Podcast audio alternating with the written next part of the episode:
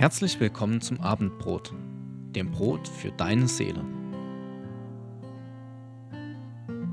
Menschen, die für anderen ihren Kopf hinhalten, bekommen unsere Bewunderung oder auch unser Unverständnis.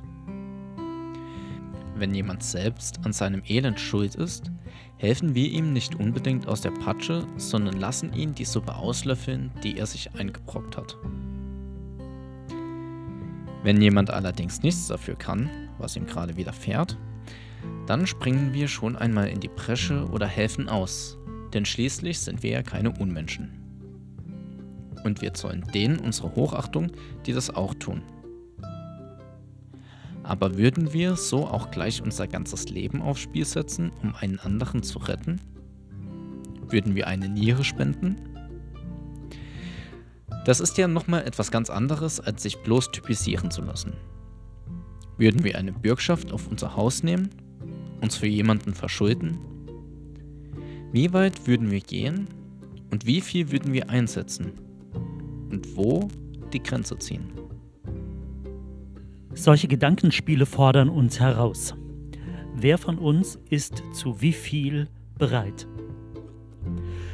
Eltern ticken bei dieser Frage ganz anders.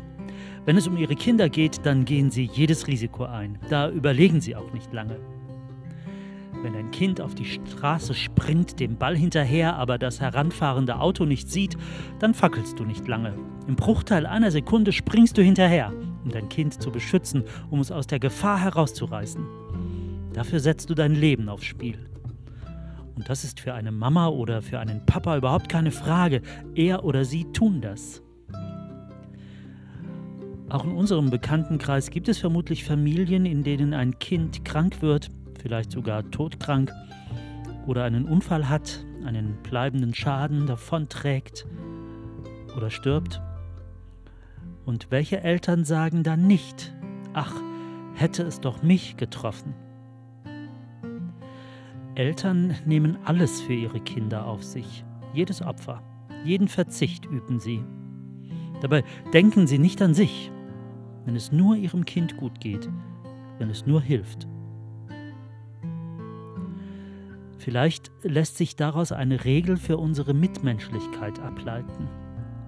Je enger unsere Beziehungen zueinander sind, umso mehr sind wir bereit, in sie zu investieren oder etwas für sie aufzugeben. Ja, umso mehr sind wir auch bereit, für jemanden etwas auf uns zu nehmen und dadurch von ihm wegzunehmen und Schaden von ihm abzuwenden. Genauso ist das auch bei Jesus. Wir denken seit einigen Wochen darüber nach, wer er für uns ist und was er für uns Menschen bedeutet. Damit verbinden wir natürlich auch die Überlegungen, was er für uns tut, beziehungsweise wozu Jesus alles bereit ist, wie viel er bereit ist zu investieren. Dazu ziehen wir die sogenannten Ich bin-Worte zu Rate. Das sind Aussagen, die Jesus, als er hier auf der Erde lebte, über sich selbst gemacht hat. Der Evangelist Johannes hat sie dann in seinem Evangelium aufgeschrieben. Jede dieser Selbstaussagen fängt an mit Ich bin, Punkt, Punkt, Punkt. Deshalb der Ausdruck Ich bin Worte Jesu. Das bedeutendste Ich bin Wort, das wie kein anderes Sein und Handeln von Jesus miteinander verbindet, ist folgender Satz. Ich bin der gute Hirte. Der gute Hirte opfert sein Leben für die Schafe. Nachzulesen in Kapitel 10, Vers 11. Im Gegensatz zu vielen schlechten Hirten, die nur auf ihren Gewinn aus sind oder die sich nicht viel Mühe in ihrem Job machen, weil sie eben Angestellte sind und nicht der Hüter ihrer eigenen Schafe, ist Jesus ein guter Hirte. Nicht nur ein, sondern der gute Hirte, was so viel heißt wie der Beste, den man sich vorstellen kann. Ihm ein Schaf anzuvertrauen, das ist das Beste, was man tun kann. Ihm das eigene Leben anzuvertrauen, ist demnach auch das Beste, was ein Mensch tun kann. Und das ist deshalb so, weil Jesus dazu bereit war, sein eigenes Leben zu investieren, um unser Leben, ja überhaupt das Leben der Menschen, das Leben seiner Schafe zu retten. Dazu hat er sein Leben geopfert und sich ans Kreuz nageln lassen. So wie ein guter Hirte für eines seiner Schafe alles tut, so wie ein Bodyguard nicht auf sein eigenes Leben achtet, sondern die Kugel abfängt, die sein Auftraggeber abbekommen soll, so gab Jesus sein Leben hin und das zugunsten unseres Lebens. Die Kugel, die uns Menschen zurecht treffen sollte, ist das Gerichtsurteil Gottes für unsere Sünde und Gottlosigkeit. Dafür würden wir den Tod verdienen, die Todesstrafe. Um die von uns zu wenden, sprang Jesus in die Bresche. Er fing die Kugel ab und nahm unseren Tod auf sich. So geschehen am Kreuz, der Hinrichtungsstätte vor den Toren Jerusalems. Es passierte an jenem ersten Karfreitag das, was der Prophet Jesaja Jahrhunderte zuvor so ankündigte. Für wahr, er trug unsere Krankheit und lud auf sich unsere Schmerzen. Um unserer Missetat willen ist er verwundet und um unserer Sünde willen ist er zerschlagen. Die Strafe liegt auf ihm, auf dass wir Frieden hätten, und durch seine Wunden sind wir geheilt. Die Bibel nennt dieses Tun von Jesus Erlösung. Doch wird diese im Leben von uns Menschen nicht automatisch wirksam. Das heißt, kein Mensch wird erlöst, der das überhaupt nicht möchte.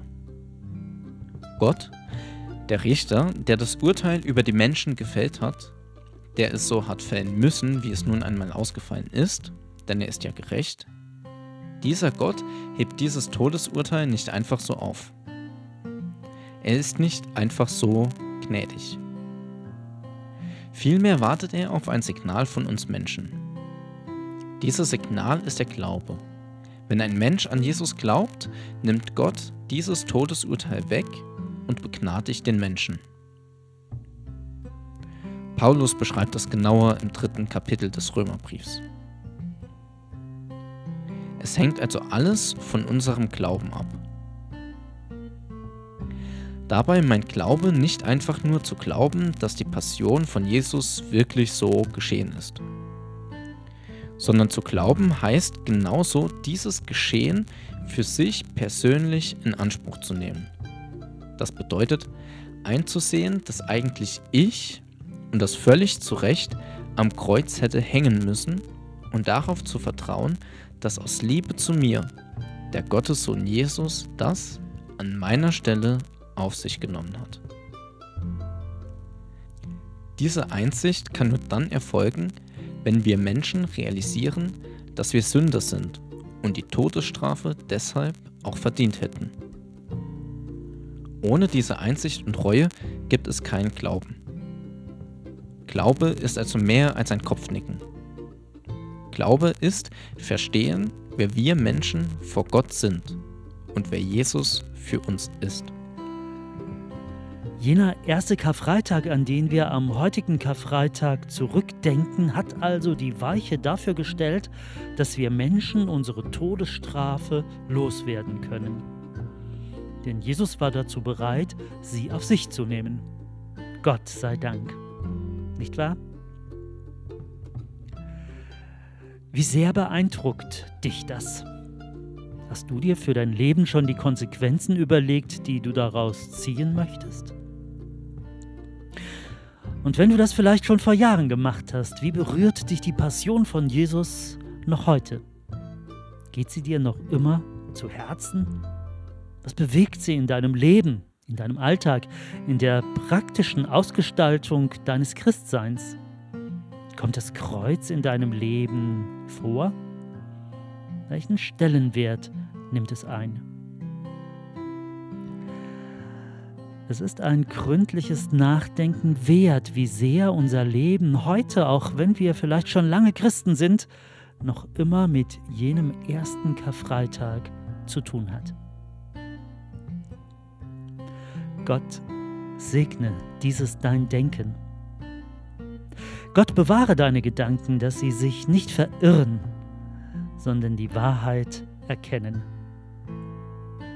Gott lenke aber genauso auch dein Handeln. Gott schenke dir den Glauben, wenn du ihn noch nicht hast. Gott stärke und erhalte dir den Glauben, damit er nicht müde wird oder vergesslich. Gott segne dein Leben. Bis nächste Woche zum Abendbrot.